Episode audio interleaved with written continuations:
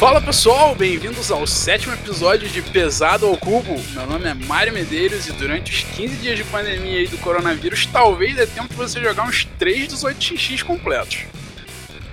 Fala pessoal, aqui é João Amaral e desde os tempos de banco imobiliário nunca suportei dinheiro de papel. É isso aí, pessoal. Sejam bem-vindos a mais um episódio. Nesse sétimo episódio, a gente vai tentar cobrir aí os detalhes de uma família ao invés de um jogo. A família 18x. Diz aí pra mim, João. É isso aí, cara. É família 18x que tem gente que torna isso um hobby dentro do hobby, né? Que só joga isso, na verdade. Mas antes, mas antes vamos aí aos comentários do, do pessoal do podcast passado, cara. O que, que tem lá no Ludopédia falando dele? Então, cara, a gente tem um comentário aí do Raio, dizendo, agradecendo a gente pelas dicas que a gente deu dos jogos pesados lançados no Brasil, dizendo que ele tem interesse aí no TTA, né, e que ele tá fazendo uma cópia do it yourself do Container. Hum, é bem, bem curioso. Container é um, um joguinho aí bem, vamos dizer, grande, né? A, a caixa dele é enorme, a edição deluxe dele é bem cheia de coisas. Eu não sei se ele é tão pesado assim, mas Dizem que é um bom jogo, eu nunca joguei. Você tá devendo esse aí, cara. Container jogão tem uma economia fechada bem interessante. É, tem um esquema econômico bem legal, cara. Bom, o Raio disse que ele gostava mais do, do formato anterior do podcast, que era mais longo. Bom, isso foi uma, é uma decisão que a gente ainda não tomou 100%, né? A gente está ajeitando o podcast conforme a gente vai fazendo os episódios, recebendo feedback do pessoal, inclusive o feedback aí do Raio a gente vai levar em conta para isso mas a gente tentou tomar essa, essa ideia nova para tentar focar mais no jogo que a gente dá como prioridade para cada um dos episódios. A gente vai vendo se a gente achar que vale a pena voltar no anterior e provavelmente vai sofrer muitas alterações ainda daqui para frente, porque a gente realmente ainda está aprendendo, né? Nosso primeiro nosso primeiro podcast, a gente está aprendendo muita coisa ainda sobre, toda vez a gente escuta, se dá feedback, né? Auto feedback a gente faz para tentar melhorar. Bom, vamos que vamos, dá para tentar melhorar.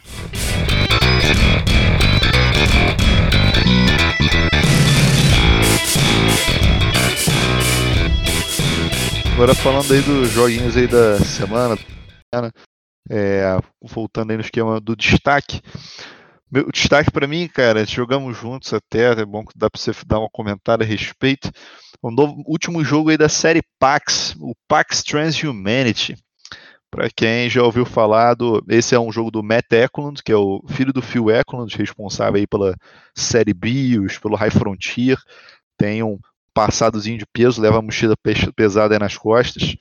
E a série Pax, para quem não conhece, ele tem alguns jogos, eu não sei dizer qual é o primeiro, mas temos Pax Renaissance, o Pax Pamir, que foi lançado a segunda edição agora, Pax Transhumanity, Pax Porfiriana são os mais famosos aí na franquia. E os jogos da série Pax, a maioria deles, eles têm bastante modificação, tá, de um para outro, mas eles têm todos eles um display de cartas que chama de mercado. Esse mercado varia um pouco a regra entre eles, mas basicamente é um mercado que você tem algumas cartas num preço de 0 a 5, dependendo das coisas, é uma esteira que fica variando nesse mercado, e são basicamente card games, apesar de ter um tabuleiro, alguns deles, como o Pamir, ou o Renaissance também tem, eles são, é, como a gente pensa assim, igual, por exemplo, o True the Ages, que tem um tabuleiro, mas ele no fundo, no fundo é um card game. E o Pax Strange Humanity não foge disso. Em Pax Strange Humanity, é, uma coisa que é bem interessante do tema, é um jogo muito temático, tá? Parecido com, com a pegada, ele me lembrou a respeito de tema a pegada dos jogos do, da série BIOS, né? O BIOS Megafauna, é, o BIOS Origins, enfim. É, porque ele é muito atrelado ao tema dele. E a ideia é que a gente está num futuro razoavelmente próximo, e que não, e não é um futuro distópico, né, cara? É um futuro, tipo, como se a humanidade tivesse continuado a desenvolver, se desenvolvendo. E aí a gente, a humanidade está tentando romper as grandes barreiras dela, os grandes problemas, né? Tipo a fome, é, em relação a viagens espaciais, problema de miniaturização de tecnologia, é, um monte de coisa. Então tem essa parte do tema bem forte é exclusivamente um card game, inclusive é uma caixinha bem pequenininha, muito interessante. Só que, cara, que jogo gostoso jogar, cara. Jogamos aí juntos né, nessa semana passada. E, pô, no, a gente foi jogar junto no dia seguinte outro jogo, eu já tava falando contigo, né, cara? Pô, quero jogar de novo Pax Transhumanity, cara. Pois é, cara, uma das paradas bacanas do PAX Transhumanity para mim é, são os diversos finais diferentes, né? Complementando só o que você disse ele tem umas. Ele não tem um final certo, ele não tem um, um, jeito específico de terminar. Na verdade, ele tem, se eu não me engano, quatro formas específicas de terminar, dependendo da condição atual do jogo. Né? Ele pode acabar com uma pluralidade, que é se existirem cinco pesquisas na sequência de uma mesma área de pesquisa. Diferente. Ou ele pode. É, diferente, é, pluralidade diferente, exatamente, ou ele pode acabar com a singularidade, que aí sim são cinco pesquisas da mesma área de pesquisa em sequência, ou ele pode acabar com é, o final que seria o final endgame padrão, que é quando as cartas terminam, né, o bolo de cartas, deck de cartas de pesquisa terminam, ou então quando alguém inicia uma pesquisa de umas tecnologias específicas das áreas de conhecimento, quando elas abrem um tabuleiro, se alguém iniciar a pesquisa delas termina o jogo de uma outra forma. O bacana, na verdade, não é nem as formas que ele termina, as diferentes formas que ele termina, mas sim a, o jeito que ele pontua baseado em cada forma. Né? É interessante que um jogador ele pode estar, tá, entre aspas, ganhando se o jogo for terminar da forma A, mas ele pode estar tá em último se o jogo terminar da forma B, porque cada forma pontua coisas específicas completamente diferentes. Tem coisas que pontuam em uma que não pontuam na outra e vice-versa.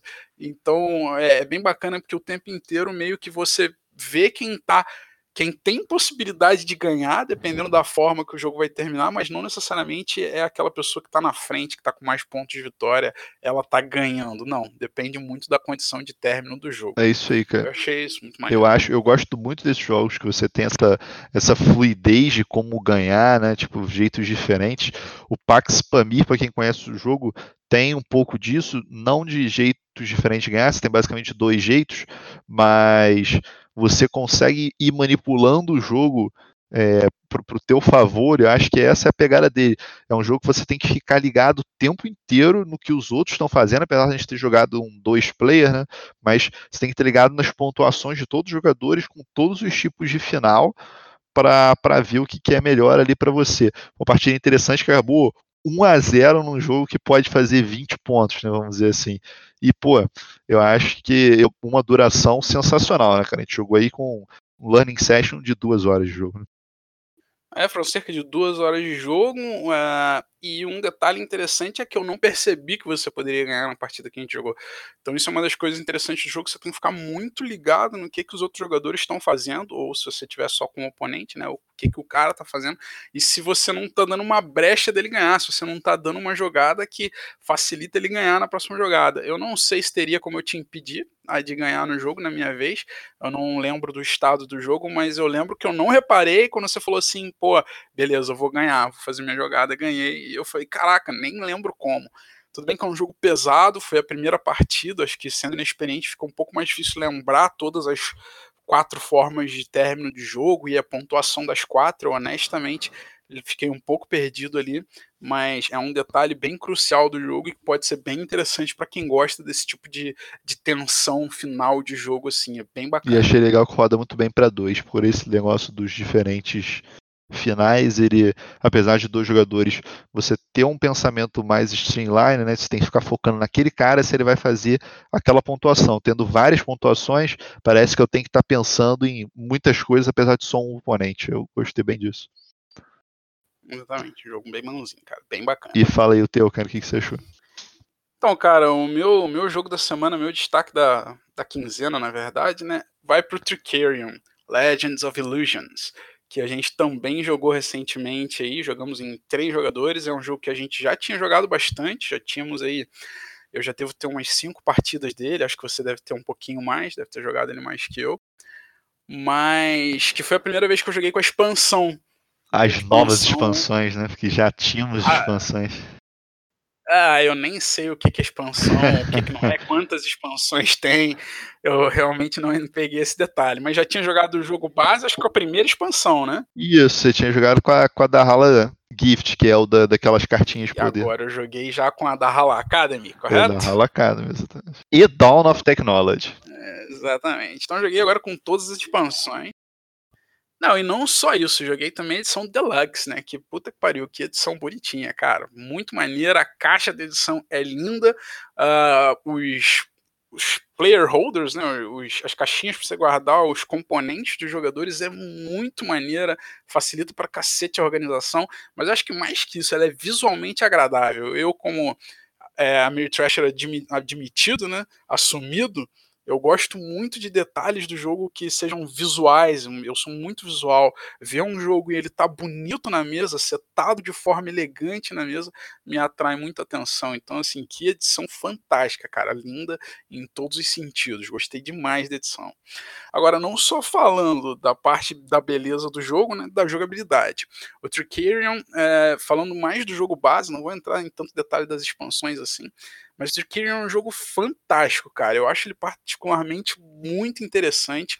Ele tem, ele é um euro que tem uma pegada temática muito forte, onde você é um mago, né, um ilusionista que está tentando fazer truques para tentar virar o ilusionista mais famoso, o ilusionista com mais fama ali, que são os pontos de vitória no final do jogo. E você faz isso tentando preparar os melhores truques, se apresentando mais vezes nos teatros, colocando mais truques para serem apresentados, de repente até por outros mágicos, dentro dos teatros durante a semana do jogo, né? Durante os sete dias aí, que são os dias que duram o jogo. Cara, um joguinho muito bacana, ele é muito apertado em ações, cada jogador tem poucas ações, ele é um worker placement relativamente básico, mas onde vários jogadores podem fazer as mesmas ações no jogo. Só que quanto mais jogadores já tiverem feito uma ação, mais, mais uh, menor vai ser a força que o próximo jogador vai fazer aquela ação, né? Algumas ações têm um custo de força e quem vai primeiro consegue fazer ela com mais força, consegue realizar ações melhores. Tá? Isso é bem bacana, traz uma estratégia de é, ordem de alocação muito interessante que poucos worker placements oferecem, tá? Um dos que eu lembro aí é o Dungeon Lords. Para quem já jogou, ele tem uma pegada similar à do Dungeon Lords, não vou dizer que é igual, mas a alocação dos trabalhadores lembra do Dungeon Lords, que dependendo do timing que você consegue alocar um trabalhador, você consegue fazer uma ação melhor ou pior que o seu adversário da mesma categoria de ações, né? Você consegue pegar uma quantidade maior de dinheiro do que o seu adversário, dependendo de como que você consegue planejar isso. Tá? Mas o destaque para mim, novamente, repito, fica na temática do jogo, na imersão que ele tem, no quanto ele consegue trazer isso, mesmo sendo um euro de alocação de trabalhadores, que geralmente é uma coisa um pouco mais abstrata, um pouco mais pega recurso, gasta recurso para fazer ponto. Ele consegue não ser assim, não ser tão straightforward, não ser tão euro basicão, tá? Que para mim são os euros assim pessoal chama de jazz, né? O Just Another Soulless Euro, os euros sem vida, os euros sem alma, com certeza Tricerion não é um deles. Eu acho sensacional. É, cara, Triqueiro pra mim tá dentro do meu top 10. Eu tava tentando achar aqui minha lista, tá? acho que ele tá dentro do top 5, inclusive. Mas eu sinto exatamente o que você falou, cara. Acho que, apesar de, de eu ser euro, gostar de joguinho, se tiver cubinho colorido, alguma coisa mexendo, já tá valendo. É, comprei essa Collector's Edition maravilhosa, um jogo que tem uma profundidade temática absurda e é uma profundidade de jogabilidade incrível. É, Para quem não jogou ainda as expansões novas, que é o da HAL Academy e o Dawn of Technology, a segunda vez que eu fui jogar elas, joguei a cópia de um amigo agora minha cópia, é, eu achei as expansões muito boas. É, passando rapidamente, a, a Dawn of Technology, ela substitui é uma coisa da, da, da do Download Gift. O Download Gift, que é a primeira expansão que lançou o Tricério, ele tinha aquelas cartinhas de poder especial, para quem conhece o jogo, dos mágicos, que você tinha que ter as geminhas e você tinha que escolher as cartinhas que você ia botar e tudo mais. Era uma das coisas que colocava um AP enorme do jogo. Não só AP ao longo do jogo, como no AP no setup. Tipo, no setup você tinha que escolher as cartinhas que você ia poder colocar. E acho que adicionava adicionava um tempo ao jogo sem adicionar coisa muito boa ao jogo. Apesar de eu achar achava uma coisa interessante, que é um Viable Player Power. Agora eles fizeram um jeito que existem é, é, é, similar ao jeito que você tem que ter os shardzinhos para poder ativar os poderes, só que os poderes são pré-definidos dentro de cada dentro de cada mágico, né, de cada escola de magia. Isso acho que é um jeito que balanceia melhor os poderes do que às vezes as cartas virem de maneira desbalanceada. Isso realmente poderia acontecer. E é um jeito que você perde menos tempo fazendo isso, que isso não é o core do jogo. Além disso, a da Hala Academy, que é um board novo que você agora pode ensinar as suas mágicas. Dentro dessa expansão, tipo, destaques aí que eu acho a melhor coisa é que você tem um trabalhador novo que é um pupilo seu. Esse pupilo pode ser melhorado ao longo do jogo. Ele começa com um raiozinho, vai subindo dois até três raios, que são os action points do jogo. E além disso, ele vai ganhando habilidades especiais.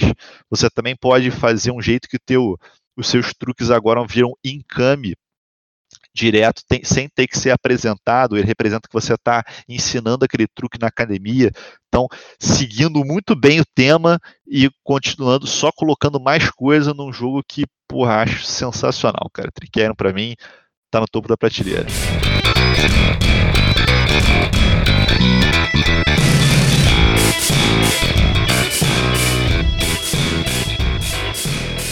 Bom, pessoal, chegou a hora da estrela da noite a estrela não, né? Na verdade, a família da noite, os grandes 18xx. Isso aí.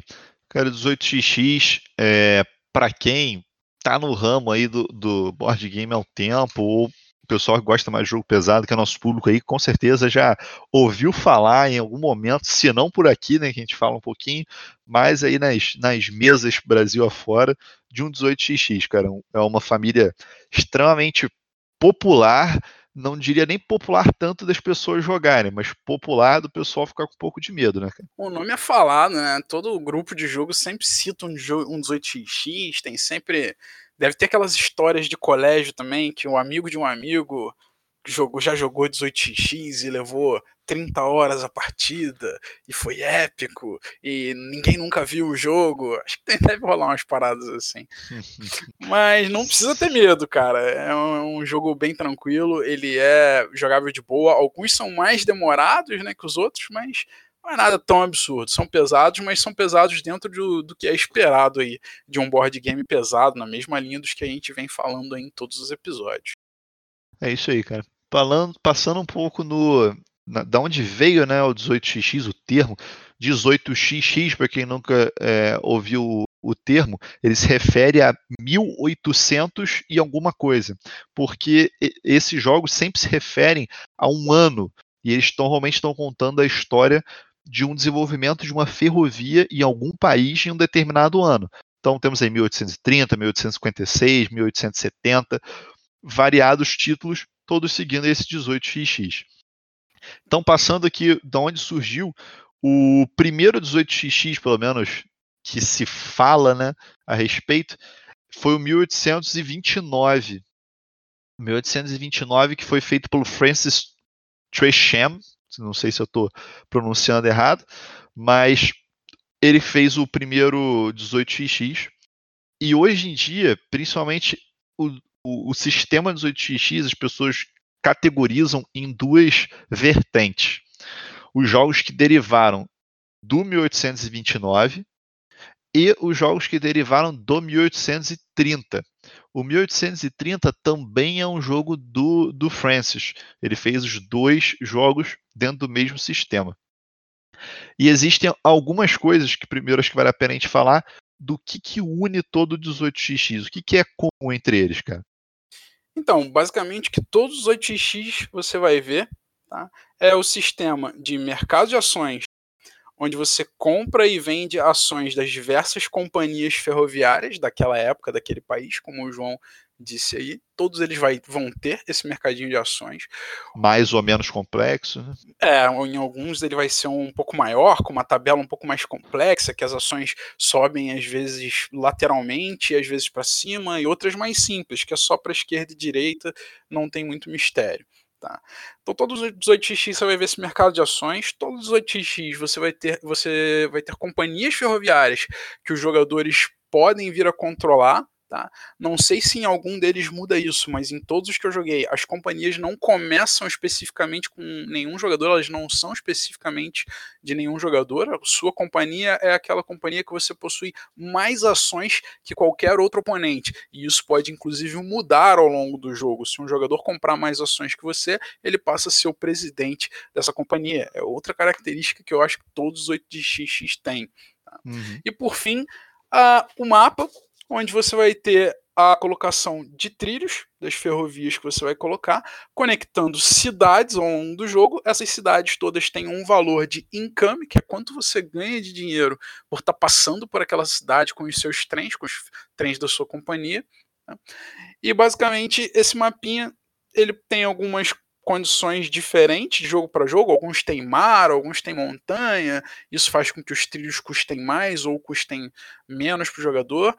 Varia de jogo para jogo como você constrói trilhos. Em alguns eles são gratuitos, em alguns eles são pagos, mas basicamente você vai colocando esses trilhos para conectar cidades para numa determinada fase do jogo rodar os seus trens e ganhar o seu encame. Você basicamente vai gerar dinheiro para melhorar suas companhias comprando mais trens e o dinheiro pessoal, que é o que você vai ganhar, usar para comprar mais ações e fazer render melhor aí o seu financeiro, que no final do jogo é o que importa.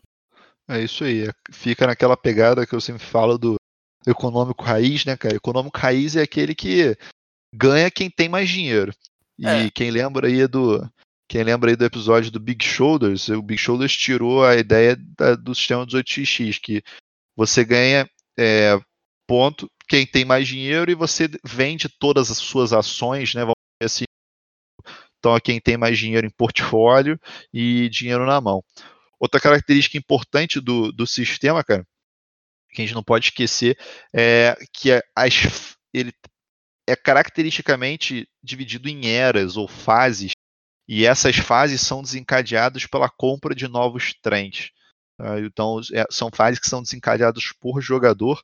É uma coisa que a gente chama, quem joga o sistema, de train rush, é uma coisa muito importante no jogo, muito forte. É o que faz o, você quebrar um outro jogador ou você ter uma vitória muito exponencial por esse, por esse sistema. Então, as fases são desencadeadas pelos, pelos jogadores. Né? Outra coisa importante é essa coisa que você falou entre de comprar comprar ação e mexer com seus trens, é, é uma característica deles também ter essa alternância. Você tem fases de compra de ação e tem fases de mexer nos trens. Vamos destrinchar um pouco isso mais para frente, mas acho que isso aí é a dinâmica geral, né, cara? É. A gente costuma falar na maioria dos jogos da posição deles no BGG e o peso, né? Com a família 18x isso é um pouco mais complicado, mas assim, só para vocês terem uma noção de resumo, né? Eu vou falar aqui de alguns que são que eu acredito que sejam os mais famosos, pelo menos são os que eu ouço mais falar. O 1830 ele atualmente está na posição 172 do BGG, tá? E com peso 4. É o mais alto. Esse é o melhor, né? E com peso... É o mais alto deles. Não o melhor, mas o mais alto deles. É, o melhor no sentido votos do BGG, voto popular. Sim, sim, sim. E o, 18, e o 1830 ele tem peso 4.16. Por outro lado, existe também aqui o 1846, possivelmente o segundo mais alto aí no ranking, Está tá na posição uhum. 432, mas o peso 4.5. E indo lá para o primeiro 18XX que o João citou aí, o 1829, ele está um pouco mais distante, ele está na posição 4.559 e o peso um pouco mais baixo, 3,76. Então vocês percebem que assim, pelo menos o peso dos jogos, ele varia, mas ele sempre varia no alto, ele sempre varia ali em torno de 4. Eu não acho que nenhum dos 8XX, pelo menos nenhum dos que eu pesquisei, que eu dei uma olhada, nenhum deles tem peso menor do que 3.7. 3.7 foi o menor que eu vi. Tá? E a colocação deles também varia aí de acordo com a era, ou com o famoso é, e provavelmente com quantas pessoas jogaram aquele, porque o 18x, como é uma família muito grande, eu acho que podem ter alguns que até de repente são bons, mas que poucas pessoas jogaram e eles têm poucas notas no BGG, de repente está mal posicionado por causa disso. É isso aí, cara. Já que falamos um pouco do geral, como é que funciona, acho que vale a pena agora a gente dividir as famílias. É que eu falei que hoje em dia se divide né, entre a família do 1829 e a família do 1830, né? Qual a grande diferença? os jogos que derivam do 1829, o grande foco deles é em você comprar as ações de determinadas companhias e fazer a boa gestão da companhia, que é fazer aquela companhia gerar mais dinheiro. Vocês vão entender um pouco mais quando a gente descrever um pouquinho o fluxo de jogo. Mas basicamente os jogos que derivam do 1829 têm essa ideia. O mais disponível hoje em dia, mais fácil, que está até para fazer um reprint pela GMT, é o 1846, foi o que a gente jogou nessa linha. 1829 é um pouquinho antigo. E a, o braço do 1830, que temos aí 1830, 1879, 1856, eles, o foco deles é mercado de ação. Então, o jogador que vai ganhar não vai ser aquele jogador que vai pegar uma, uma ação e vai gerir bem a companhia, vai ser o jogador que vai conseguir manipular melhor o mercado de ação. Esses normalmente mercado de ação, eles são a meu ver, dentro dos que eu joguei, eles são, em geral, mais pesados, pelo menos eu tenho mais dificuldade de visualizar como é que funciona as dinâmicas dele, tá? apesar de às vezes a jogabilidade ser simples, e em geral eles são mais cruéis com os jogadores. O 1830, por exemplo, ele tem, é, ele tem bankruptcy, né, que a gente fala que é quebra da banca. 1830, normalmente, pelo menos as partidas que eu tive, acho que 1830 eu tô com umas cinco partidas, é, acaba quando um jogador quebra. Não acaba quando o jeito normal do jogo, que na maioria dos, dos 18x, isso é uma outra característica, o jogo acaba quando acaba o dinheiro do banco. Então, no 830 especificamente, isso não é tão comum assim. Isso é uma característica interessante desse outro braço.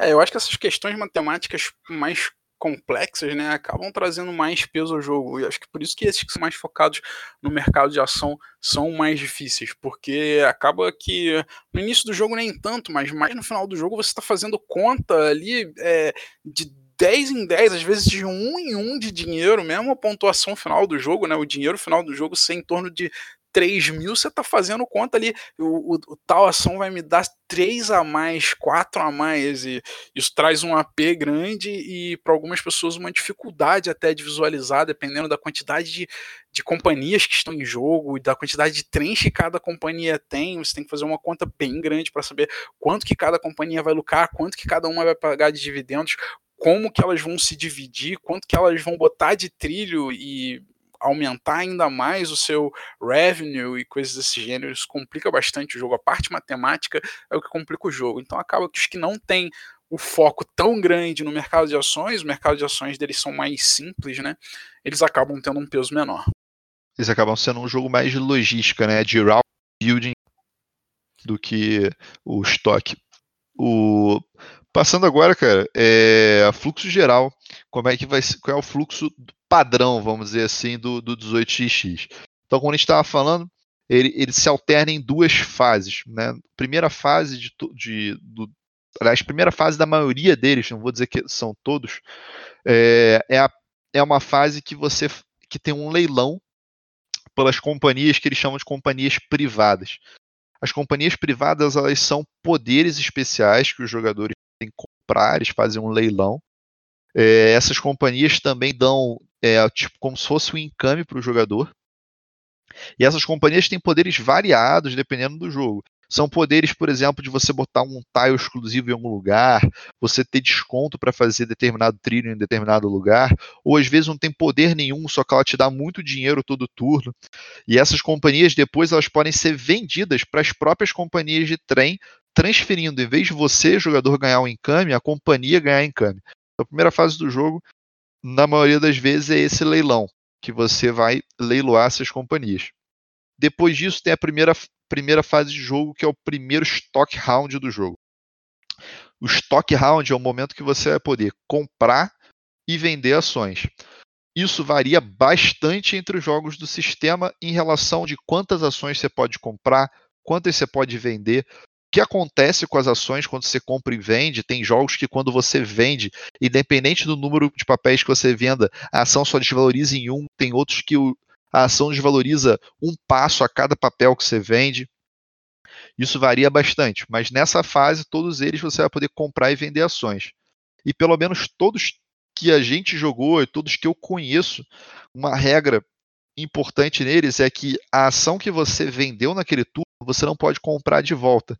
Senão é uma especulação meio que irreal. Você está vendendo a ação, desvaloriza, você compra de novo e fica naquele ciclo vicioso. Então, só uma regra que eu acho que se aplica a todos. Né? Seguindo, pois é, seguindo isso, depois do, de um stock round, sempre vai acontecer um número X de rounds de operação, que ele de, chama de operation rounds. Isso varia de acordo com os jogos e de acordo com a fase do jogo. Vou falar aqui do 1830, que é o protótipo deles, ele vai variar entre 1 e 3 Operation Rounds, dependendo da fase. Tá? O Operation Round, o que, que vai acontecer? Nessa fase, às vezes muda um pouco a ordem que isso acontece, mas a ordem costuma ser mais ou menos constante. A companhia vai poder construir trilhos, dependendo do jogo. Por exemplo, 1846, você, que é mais focado route building, você pode construir quantos trilhos você quiser. Só que esse trilho é pago, então você é limitado pelo dinheiro. Já no 1830 ou 1879, em que o foco é o mercado de ações, o trilho é de graça, só que você só pode construir um trilho por turno. Depois disso, você vai poder colocar estações no jogo, que as estações são basicamente pontos onde você vai poder partir ou chegar com o trem nas suas rotas. É um jeito que você consegue bloquear outros jogadores de usar determinadas rotas, já que é um pouco difícil de explicar sem mostrar, só que a rota ela só pode passar até um ponto que ela não seja bloqueada por uma estação de outro jogador. Então é um jeito que você consegue bloquear outros jogadores. Depois disso, você vai ter a fase que você vai é, rodar os seus trens, né? O run trains, na maioria dos jogos eles chamam. Que basicamente você vai pegar todos os trens que você tiver e vai fazer as rotas mais otimizadas possível. O que é uma rota no 18xx? Isso costuma ser padrão também nos jogos. Uma rota, ela vai incluir uma cidade sua. Existem jogos, uma cidade sua que eu digo tem uma estação sua. Existem alguns jogos que ele fala que simplesmente tem que incluir uma cidade sua. Existem alguns que falam que ela tem que ser o começo ou o fim da rota. Isso varia um pouco. Só que basicamente sempre tem que ter uma estação sua ali incluída. Dependendo do número de cidades que você passa, você vai ganhar um dinheiro X dentro daquelas cidades. Tem cidade que dá 20, um dinheiro, 20 dinheiro, 30 dinheiro, você vai somar tudo que aquelas cidades que você pode passar te dá em dinheiro. A sua limitação depende da força do seu trem. Os jogos normalmente isso varia um pouco os números, mas de maneira simples. Você, trem número 2, por exemplo, ele vai poder atender duas cidades. Já um trem 5 vai poder atender cinco cidades. De maneira que desde que você não seja bloqueado do jeito das estações. Depois que você somar tudo que você fez em dinheiro, você tem uma decisão importante. Se você vai pagar dividendos para os acionistas ou se você vai reter todo o dinheiro na empresa. As consequências dessa dinâmica variam um pouco em relação ao, aos jogos também. Tem alguns que você pode pagar metade dos dividendos ou não. A questão é, se você pagar dividendos, você vai dividir aquele lucro entre os acionistas. Se alguém tem, por exemplo, 30% de uma ação, você vai dar 30% daquele lucro para a pessoa. Em alguns jogos, o lucro restante, que não está na mão dos jogadores, vai para a empresa. Em outros, esse lucro vai para o banco. Torna mais difícil a empresa gerar dinheiro. Depois disso é a fase de compra de trens, que é a fase que, como eu falei, tem a importância vital no jogo, não só da capacidade de você entregar em outras cidades, um número maior de cidades, como ela ativa fases do jogo. Cada trem novo comprado ativa uma fase do jogo. Então, por exemplo, no começo do jogo você tem o trem número 2, que é a fase inicial do jogo. Quando o primeiro trem 3 é comprado, se inicia uma nova fase. E fases mais para frente né, acontecem na maioria dos jogos, né, que é o que a gente chama do train rush, que você os trens antigos eles enferrujam. Então, por exemplo, na compra de um trem 4, o trem 2 enferruja. E isso pode fazer com que uma companhia deixe de ter o trem que ela faz, continuava operando. Se uma companhia não tem dinheiro para comprar um trem novo, o próprio presidente da companhia tem que abrir mão do dinheiro dele, como o Mário explicou, a pontuação do, do jogo, para poder comprar trens. E se ele não tiver dinheiro, ele tem que vender ações para comprar trem. Então esse é o momento mais cruel do jogo. Pois é, o bacana do 18x, o que eu acho que torna ele um jogo tão legal e tão atrativo, principalmente pra galera que é fã, a galera que às vezes joga só 18x, e sim, tem gente que é, não é board gamer como a gente, é, eles são gamers de 18x, é uma galera que só coleciona 18x e só joga 18x. Qual que é o bacana para essa galera? Qual que é o bacana para você que tá me ouvindo e, pô, tem curiosidade de jogar, o que, que esse jogo tem para te oferecer? Cara, primeiro, a manipulação das companhias é muito boa, é muito interessante. Tá? Você começa basicamente comprando ações de uma companhia. Geralmente, cada jogador começa comprando ações de uma companhia específica, de companhias diferentes, cada um com a sua, meio que para você ter aquela sensação de que você tem algo que é seu. Mas ao longo do jogo, você tem que pensar em quem que você quer investir. E às vezes, literalmente, você não quer investir em si mesmo. Por mais que isso pareça, às vezes, psicologicamente atrativo, né? A tendência é sempre você achar que você vai gerir melhor que os seus oponentes e que você então vai investir na sua companhia. Você vai com comprar mais ações da companhia que você começou como presidente. Mas uma das paradas mais legais do 8x, pelo menos ao meu ver, é que conforme você vai jogando mais partidas, você percebe que você pode tentar meio que manipular o mercado e manipular é, a sua companhia, principalmente, para que ela não seja uma das melhores companhias e para que você queira propositalmente comprar ações das companhias dos oponentes que você acha que vão ser os caras que vão gerir melhor as companhias. E com você investindo neles, Tá? As companhias deles, obviamente, vão poder comprar mais trem, elas vão ficar maiores, mas aí começa uma guerra, entre aspas, de ações e de companhias muito interessante, porque se o cara percebe que você está comprando muitas ações da companhia dele, que você está querendo, entre aspas, enriquecer, né? No, no chapéu do cara, o cara pode querer começar a não pagar dividendos, por exemplo, na fase de pagamento de dividendos. E aí você começa a não receber nada, e a companhia dele vai crescendo. Tá? Ou o cara pode querer tentar falir a companhia dele de propósito, ou deixar ela muito ruim de alguma forma, de forma que se você tiver, por exemplo, 20, 30% das ações, ele deixa ela meio ruinzinha e no turno seguinte ele vende todas as ações que ele tem da companhia e você vira os presidente. E agora você tem que se virar com uma companhia que está completamente lixosa.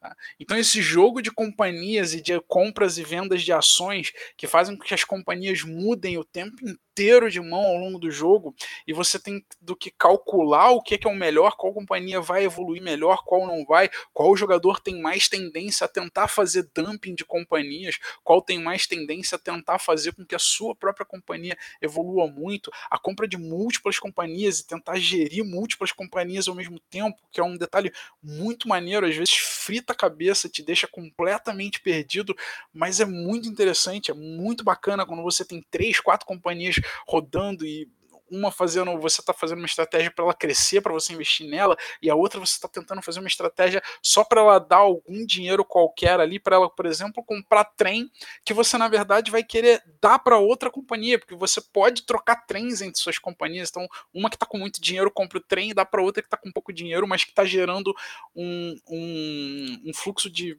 valor de ações muito maior, por exemplo.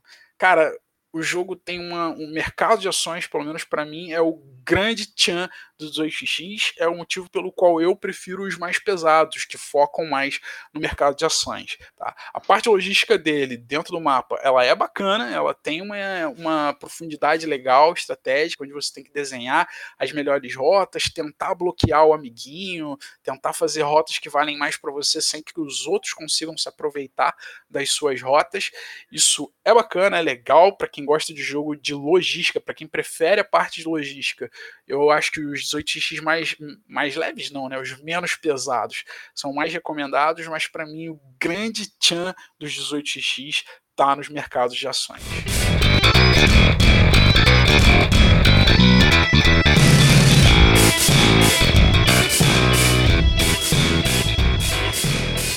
Falando um pouco de disponibilidade agora, cara, 18x não é uma coisa fácil de achar, de maneira geral. Acabou que eu tive o prazer na época conseguir o 1846, foi o primeiro é, 18xx. Ele teve, ele tá no P500 da GMT, porque não conhece esse sistema. A GMT coloca os jogos em pré-venda e os jogadores eles meio que compram a pré-venda, mas eles não são cobrados né, do, da pré-venda ainda. Quando atinge 500 cópias, eles cobram você e printam o jogo. Então, atualmente, o 1846 ele está no ele tá no P500 do, da GMT, porque é a, a segundo, o segundo print dele, né? Da GMT. E o que vale a pena é que o P500 normalmente é um preço bem abaixo. Para vocês terem noção, o, o preço do 1846 é 74 dólares, o P500 dele a 50 dólares. Então, assim, é, uma, é um desconto bem maneirinho. É, vira e mexe você consegue encontrar eles em lojas padrões também, você não precisa comprar direto com o, o com a editora, né? Então, às vezes, ele tem disponível na Miniature Market ou na Cool Stuff, ou seja lá qual loja que você usa para comprar, de vez em quando vai ter um ou outro.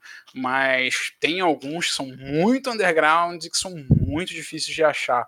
Um dos que a gente jogou foi, se eu não me engano, 1889, que é um absurdamente difícil de achar, você não acha em loja nenhuma, você só consegue comprar com a editora e a parada é print on demand. Quando você compra, os caras começam a fabricar sua cópia do jogo para depois te mandar.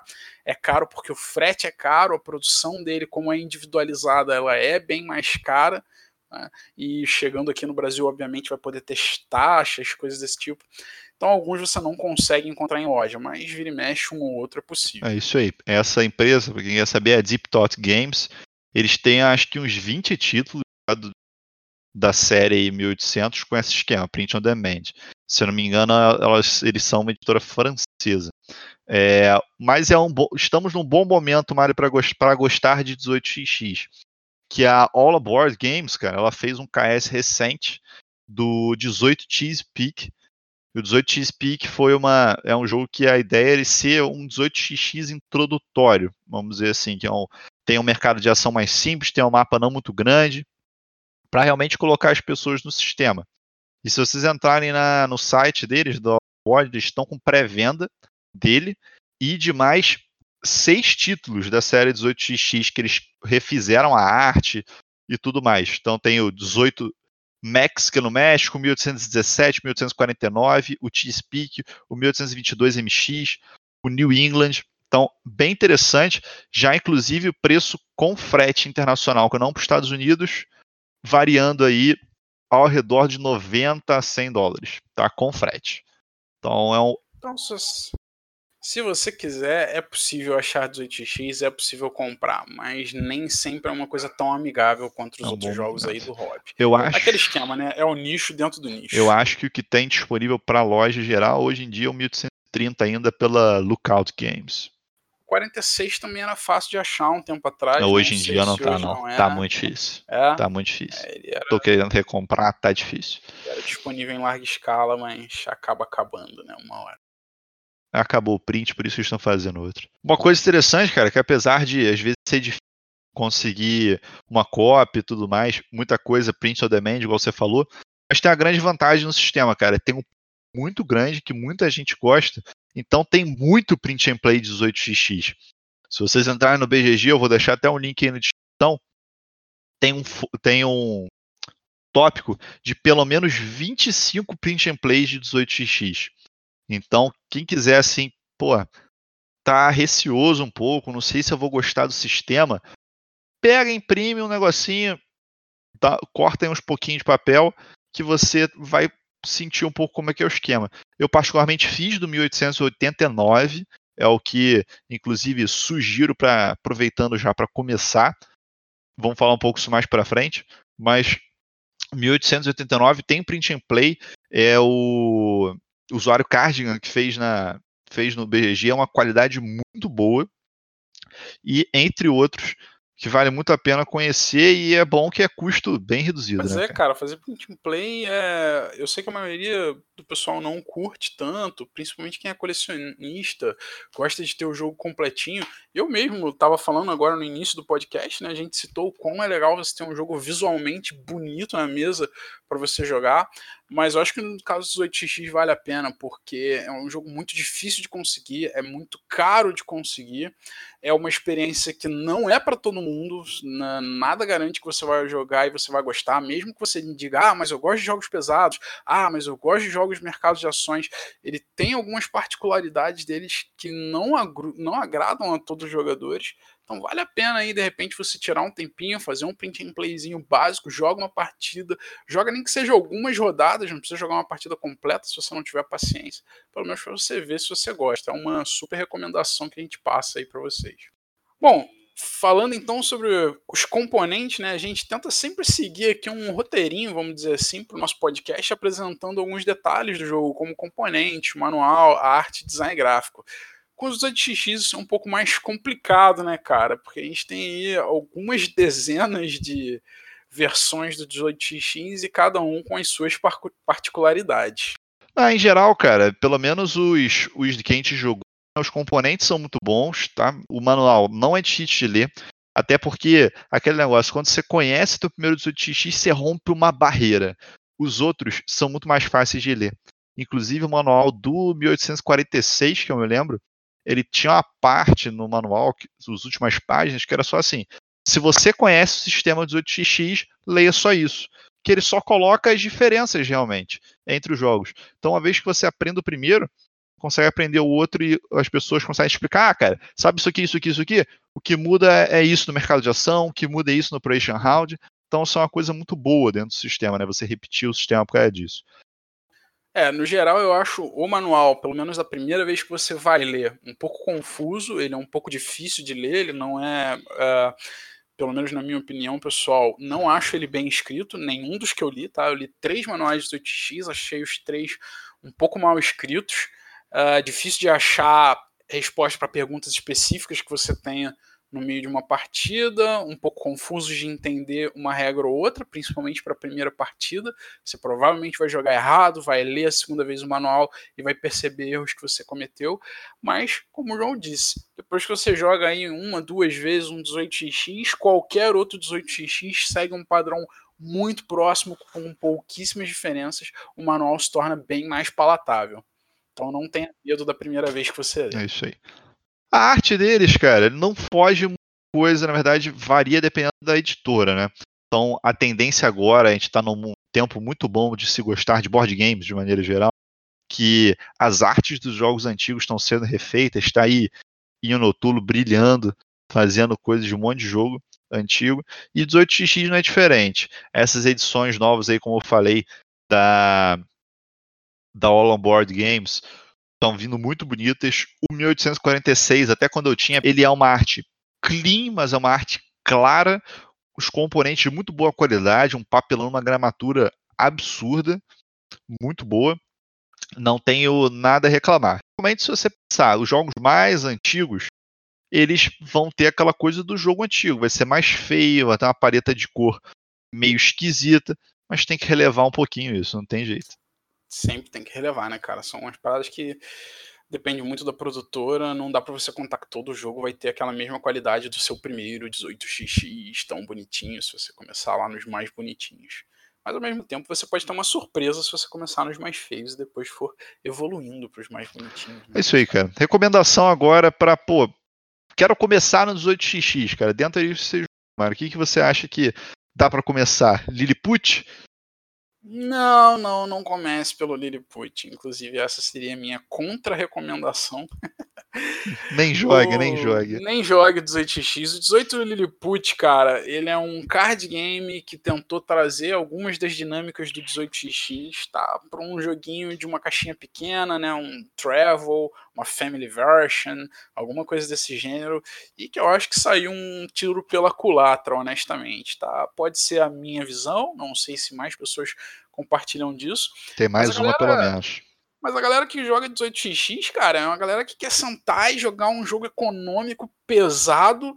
É uma galera que não se incomoda com duração do jogo, é uma galera que não se incomoda com o espaço que ele ocupa na mesa. Então, o cara não quer.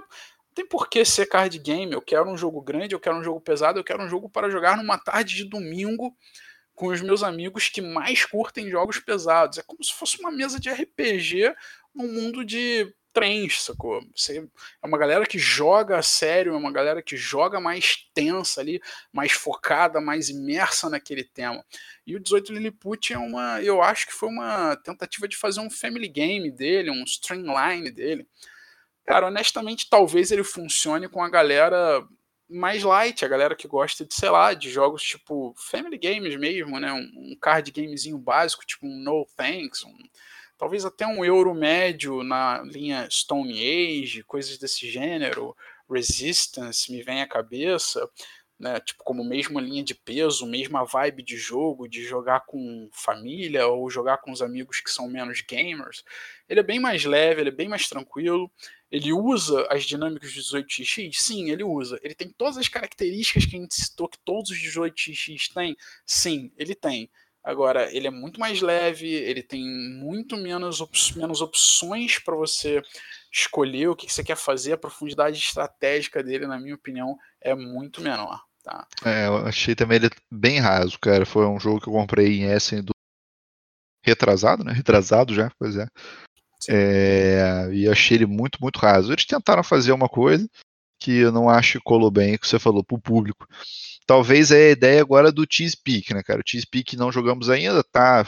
Acabou o Kickstarter agora, é um desses que está em pré-venda. A promessa deles é fazer, eu acho que o, o meio termo, né, cara? É conseguir botar o sistema aí no jogador é, lógico, não tão iniciante, mas também não no jogador que, que é, pô, vou sentar e jogar um jogo super longo. Eu acho. Tem que tentar ser um gateway, né? Isso, exatamente. De um, pra, gateway para o sistema, não diria um gateway para jogos tabuleiros, é, é. né? Não, para o sistema 18x, é, Sim. porque eu acho que o Lilliput falhou nisso, ele não Sim. é um gateway para o sistema. É, eu concordo com você. Agora, dentro para realmente, pô, se a gente puder dar uma recomendação para começar o sistema, cara, eu daria. Eu daria duas, não, não daria uma primeira recomendação eu daria o 1889. Já falei 1889, eu recomendo ele por dois motivos. Primeiro, o 1889 é próximo de grátis, né? Ele é print and play. Então, como a gente falou, não necessariamente vai ser uma coisa que você goste.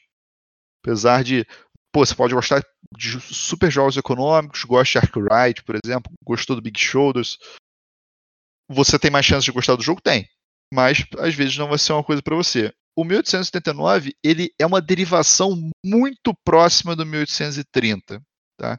Ele, a diferença é que ele é um mapa do Japão e ele tem algumas alterações da regra que reduzem o tempo de jogo e tornam o jogo um pouco menos punitivo. Tá? Então, o 1830 particularmente não recomendo. Não vou dar aqui uma experiência que foi que aconteceu comigo provavelmente é um dos motivos de 18xx não ser tão jogado no Rio de Janeiro, que eu já ouvi de muitas pessoas o mesmo comentário. Que a gente teve um. Acho que eu já contei essa história aqui, né? A gente teve um retiro de jogos tabuleiro que a gente faz com o grupo do Rio, de tempos em tempos, e juntou eu e mais dois amigos, pessoal que já joga há algum tempo, e a gente, pô, eu tinha trago de Essen o 1830 que tinha feito reprint novo da Lookout e tudo mais. Eu falei, não, vamos jogar 1830, eu só, eu só tinha jogado 1846. Aí expliquei a regra, eles não tinham jogado. Um deles não tinha jogado 18xx e o outro tinha jogado há muito tempo, é um jogador de quase 30 anos de board game. Enfim. É, a gente sentou para jogar 6 horas da tarde do, do dia lá. Às 3 horas da manhã, a gente achou uma parada para dormir a gente acordou de novo no dia seguinte, às 8, e acabamos o jogo próximos 3 horas da tarde. Eu lembro se foi exatamente esses horários, mas foi uma conta de mais ou menos umas 12 horas de jogo. Tá? É, Isso é louco. Pois é. Depois conversando com o pessoal, falando do 1830 e depois jogando 1830 mais vezes, eu percebi que a gente fez alguma coisa de errado que eu não sei se foi durante a jogabilidade, a gente não foi tão agressivo na passagem de fase, eu não sei exatamente o que, que foi, mas isso é uma experiência que não se assustem se vocês ouviram um relato desse bastante. O fato é, porque... é. Continua. Fale, fale. Não, é porque o 18x ele realmente tem um tempo variável, né, cara? Se o jogador não investir em fazer o dinheiro sair do mercado e entrar dentro do jogo, seja na empresa, seja na mão dos jogadores, se o dinheiro não entrar, o jogo não termina. Então pode ser que as pessoas fiquem enrolando ali, fazendo, brincando de casinha, fazendo rotinhas pequenas, com encame baixo, demorando para comprar trem, não sei se para uma estratégia a longo prazo, alguma coisa do gênero, mas pode ser que as pessoas enrolem e isso é possível, acho que em todas as versões que a gente jogou. Né, ele ficar indefinido. Apesar de eu achar que é muito difícil acontecer, porque geralmente alguém vai agressivar, vai começar a botar trem no jogo, vai começar a fechar companhias que estão com trens baixos, fechar não, né? Fazerem elas falirem, fazer elas ficarem com baixa rotação de trens, e invariavelmente o jogo vai acabar, mas é uma possibilidade. É isso aí, ele não tem um, ele não tem um trigger fim de jogo, né? O trigger é, é dependente dos jogadores, então isso pode acontecer em qualquer jogo, um trigger dependente de jogadores, na verdade. Uhum. É, outra recomendação, além do 1879, se falar, ah, não, print and play é chato de fazer, é difícil e tal, seria o 1846, tá? Pensando um pouco, um jeito de você decidir, além de um gameplay e o outro tá out of print, é uma decisão um pouco difícil, mas o 1846 ele é mais focado nas rotas. Então, por exemplo, já aproveitando e comparando um pouco jogos parecidos, se você gosta dos Windsung Games, que é Steam, Age of Steam, Railways of the World, aquele esquema de você fazer a rota do trem, montar o seu trilhozinho, fazer a parte mais logística, provavelmente o 1846, a família dele é mais para você do que o stock manipulation do, do 89 e do 30. Então, às vezes, um desses dois vai te agradar mais. Eu acho que seria essa recomendação inicial. Né? É, dentro da família 18x, eu acho que seria essa. E fora da família 18x, esses que o João falou são ótimos para você que quer a parte de logística, né? Vou repetir aqui, talvez seja um pouco chato, mas só para dar uma salientada, o Steam, o Age of Steam, e tem também o Rails of the World, se bem que eu acho que o Rails of the World não está mais em print, tá? Vai ser um pouco mais difícil de achar. Os outros dois, principalmente o Age of Steam, saiu uma nova edição agora, teve um Kickstarter, ele deve estar amplamente aí disponível nas lojas. Tá? Além desses dois, dentro da mesma ideia do 18x, como a gente já falou anteriormente, tem o City of Big Shoulders, que inclusive é o primeiro episódio aí do nosso podcast falando sobre esse jogo sensacional, que também está dentro da, da ideia 18x, apesar dele não ser um 18x, ele é pesadamente inspirado em 18x.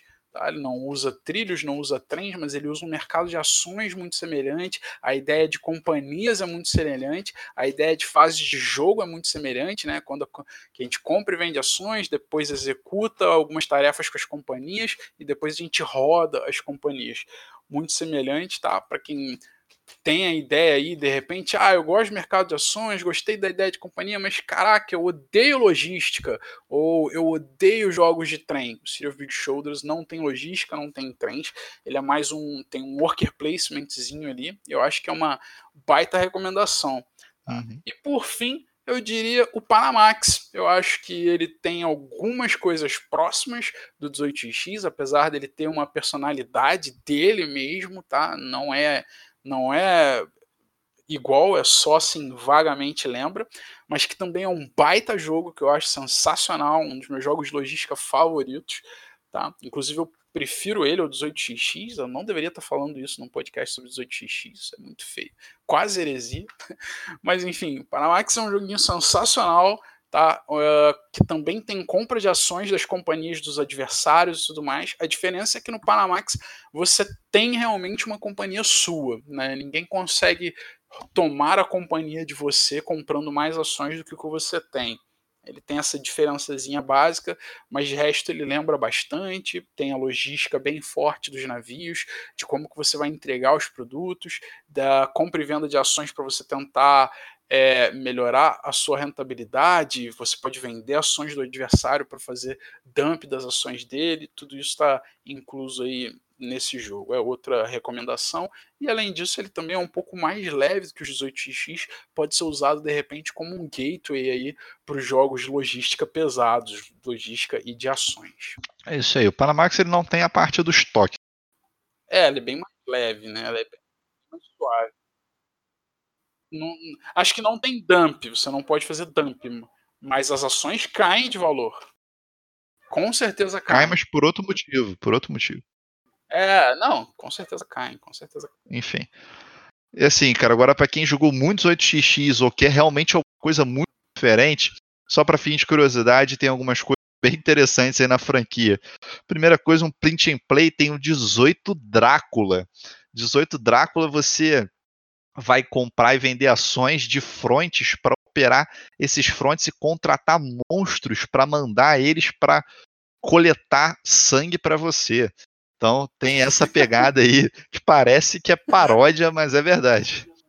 Um bagulho muito doido, é, né, cara? Além de. E acho que tem os piores, né? Diz Não, aí. Continua ali. Ainda tem o, o 18XX, que na verdade é 2038, em que você tá no espaço fazendo ações de, de, com, de commodities que são minerados nos cinturões de asteroide e que você faz essa questão do estoque das companhias que estão minerando esses asteroides. E além disso, uma outra coisa interessante. Esse eu tô correndo atrás, se alguém arrumar, fala comigo que eu compro, que é um 18xx feito pela galera da Splotter, cara. Do, mais uma vez falando aí dele, Giron Jores. É, é o UR, UR 1830 BC, de Before Christ. E, na verdade, em vez de você construir trilhos, você está construindo canais desviando os rios para fazer irrigação de determinados locais, levando vida a algumas terras. Então, ele não é um 18xx no senso dele, mas ele usa muitas dinâmicas do 18xx. Tem a questão do. Eles deixam de ser trens, mas aí é, é uma outra coisa que são os, os cavadores que vão cavar os, os canais, enfim, parece ter um spin-off bem interessante sobre o tema. Cara, é, é, bem, é bacana até citar, mas eu me pergunto qual é a dificuldade de achar uma versão dessa de 18x. Deve ser um pouquinho absurda só. Pois é, bem ah. difícil. Mas vale aí a, pelo menos citar, né? Tem alguns outros, dando uma olhada no BGG. Se você entrar lá no BGG, tem a família 18x, né? Tem o campinho lá da família 18x. Uns 200 títulos. 220 poucos. Você consegue ver aí toda a listagem que tem todos os jogos baseados na família 18x que já foram lançados, desde os mais famosos até os completamente undergrounds. Considerações agora, cara. Acho é, vamos fazer aquele esquema nosso sempre. Eu ia falar que eu acho difícil um pouco falar de imparcialidade no 18x, mas acho que dá. Primeira coisa, vou tentar fazer um imparcial aqui. Tô treinando, tô treinando, vamos ver se eu consigo. É, eu acho que a primeira coisa imparcial, cara, é que é um jogo ver, difícil de ver mesmo. Então, assim, a gente tem um amigo em comum que adora 18xx.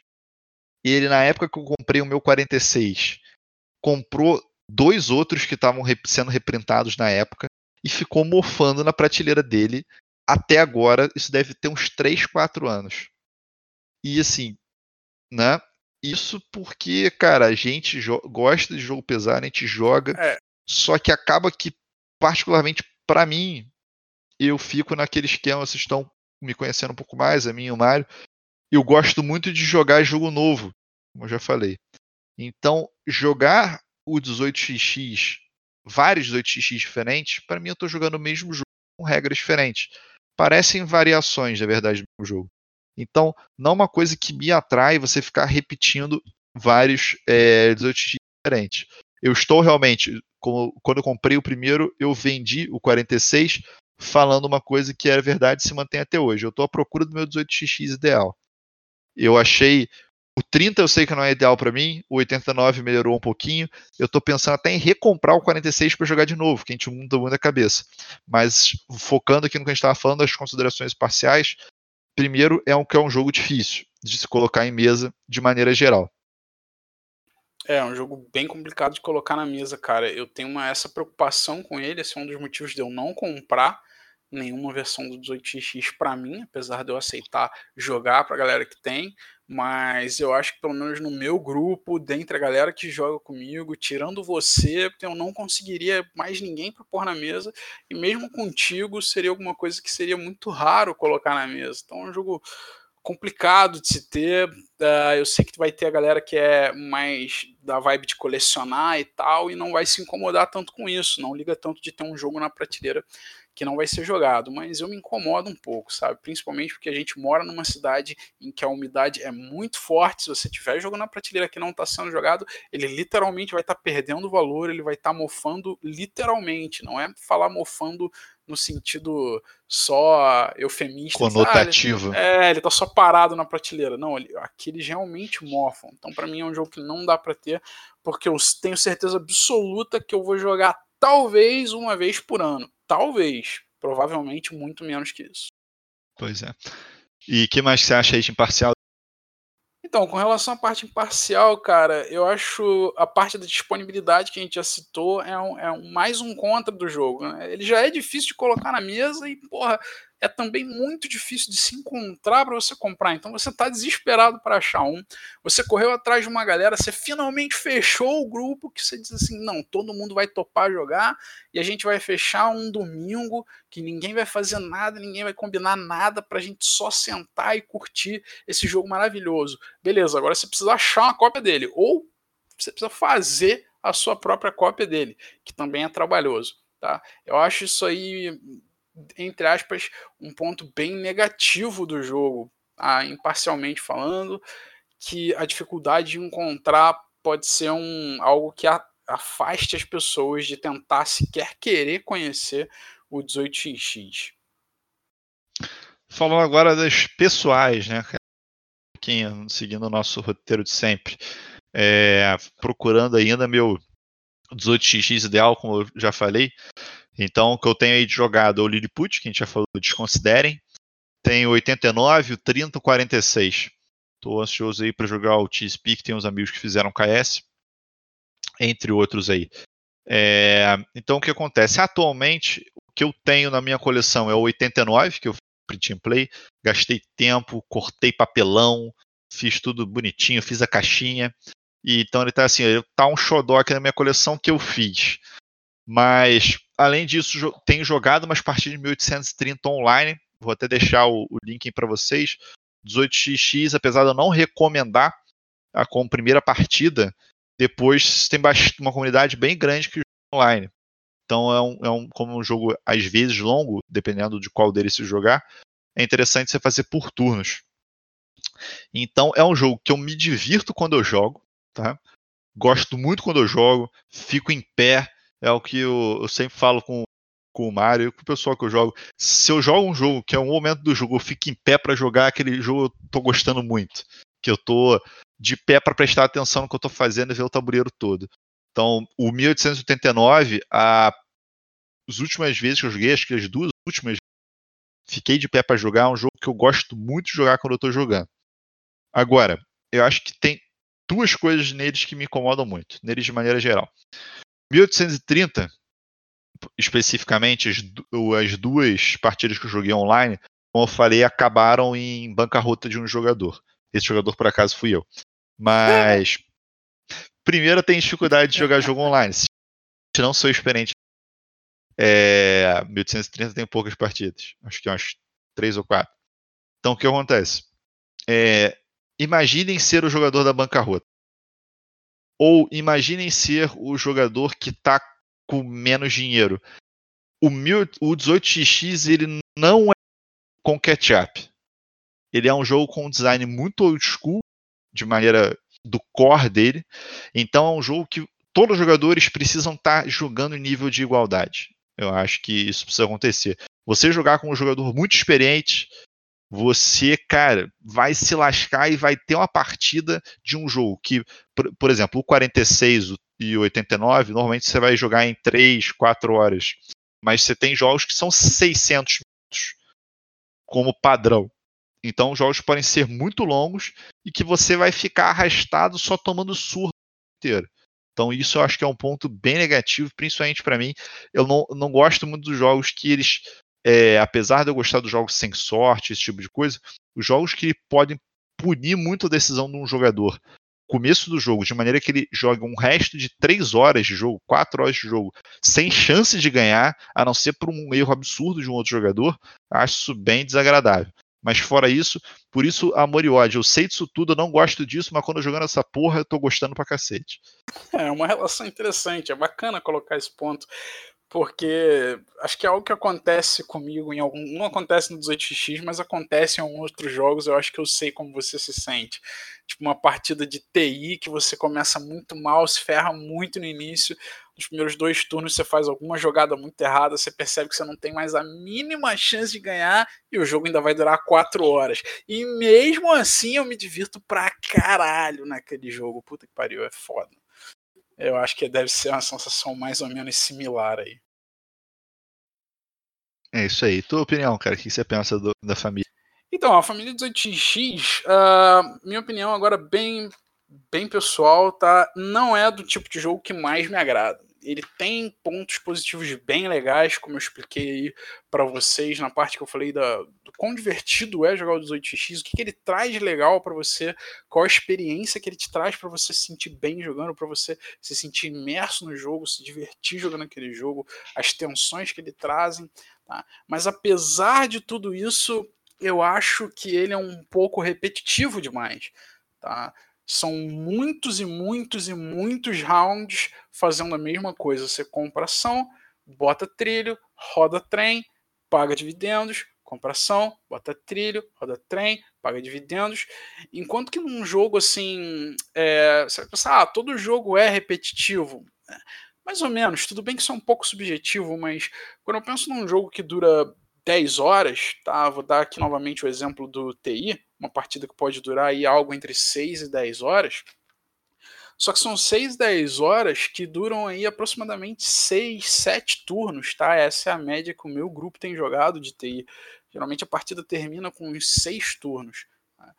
Isso significa que você fez, entre aspas, seis vezes só cada uma das ações do jogo, cada uma das possibilidades do jogo, cada uma das coisas que se faz num turno de jogo.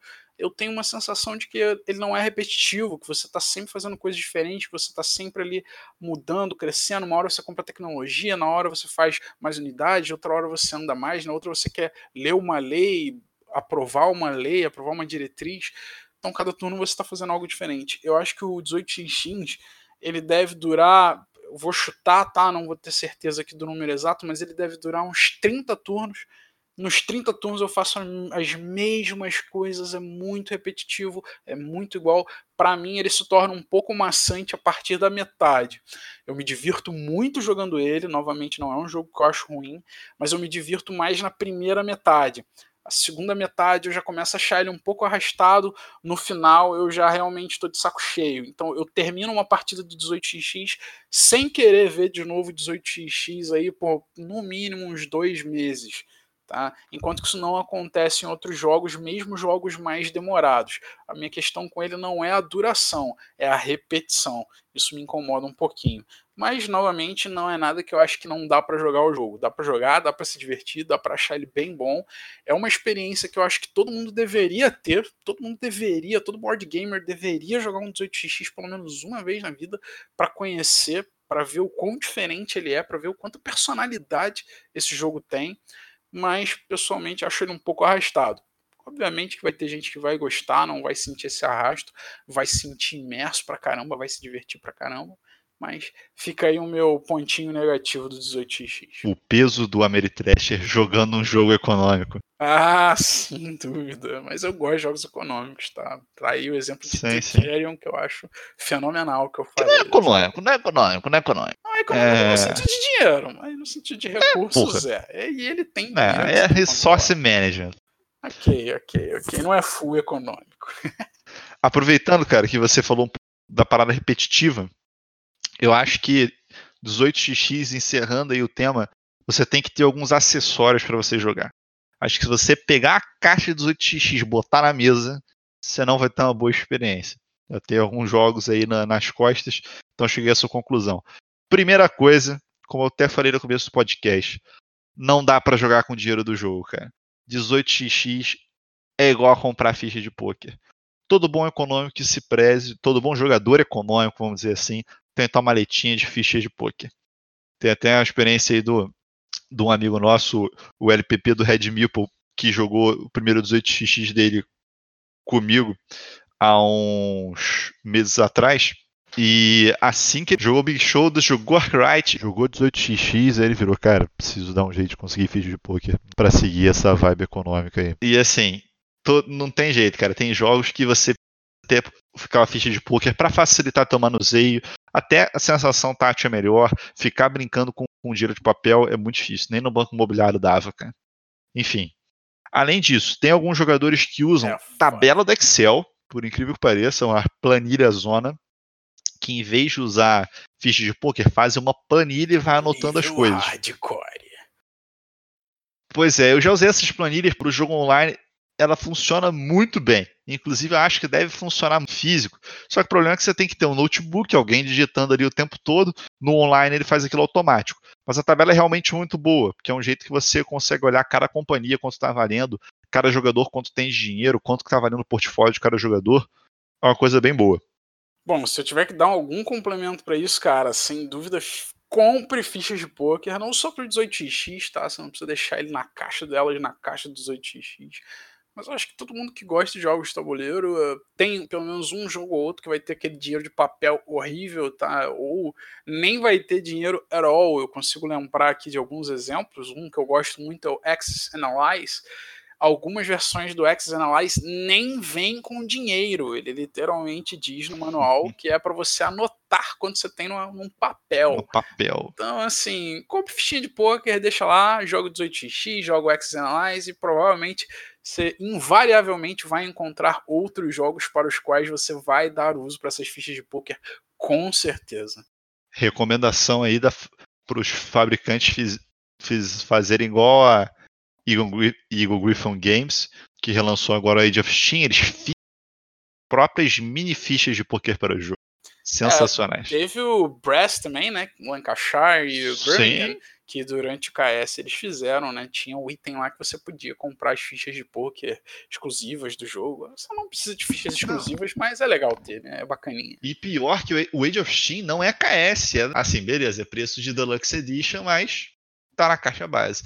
Quem não viu, tem foto lá no Instagram.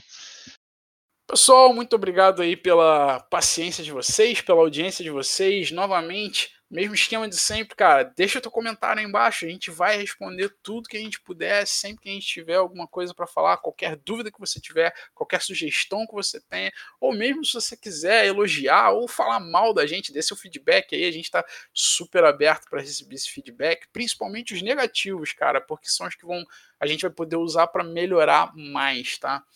Então, muito obrigado, pessoal. A gente fica por aqui. Pesado ao cubo. Grande abraço e até a próxima. É isso aí, pessoal. Deixando só um teaserzinho pro próximo episódio. Aquele lugar que menino chora e mãe não vê. High Frontier, nosso próximo episódio. Grande abraço. Até a próxima.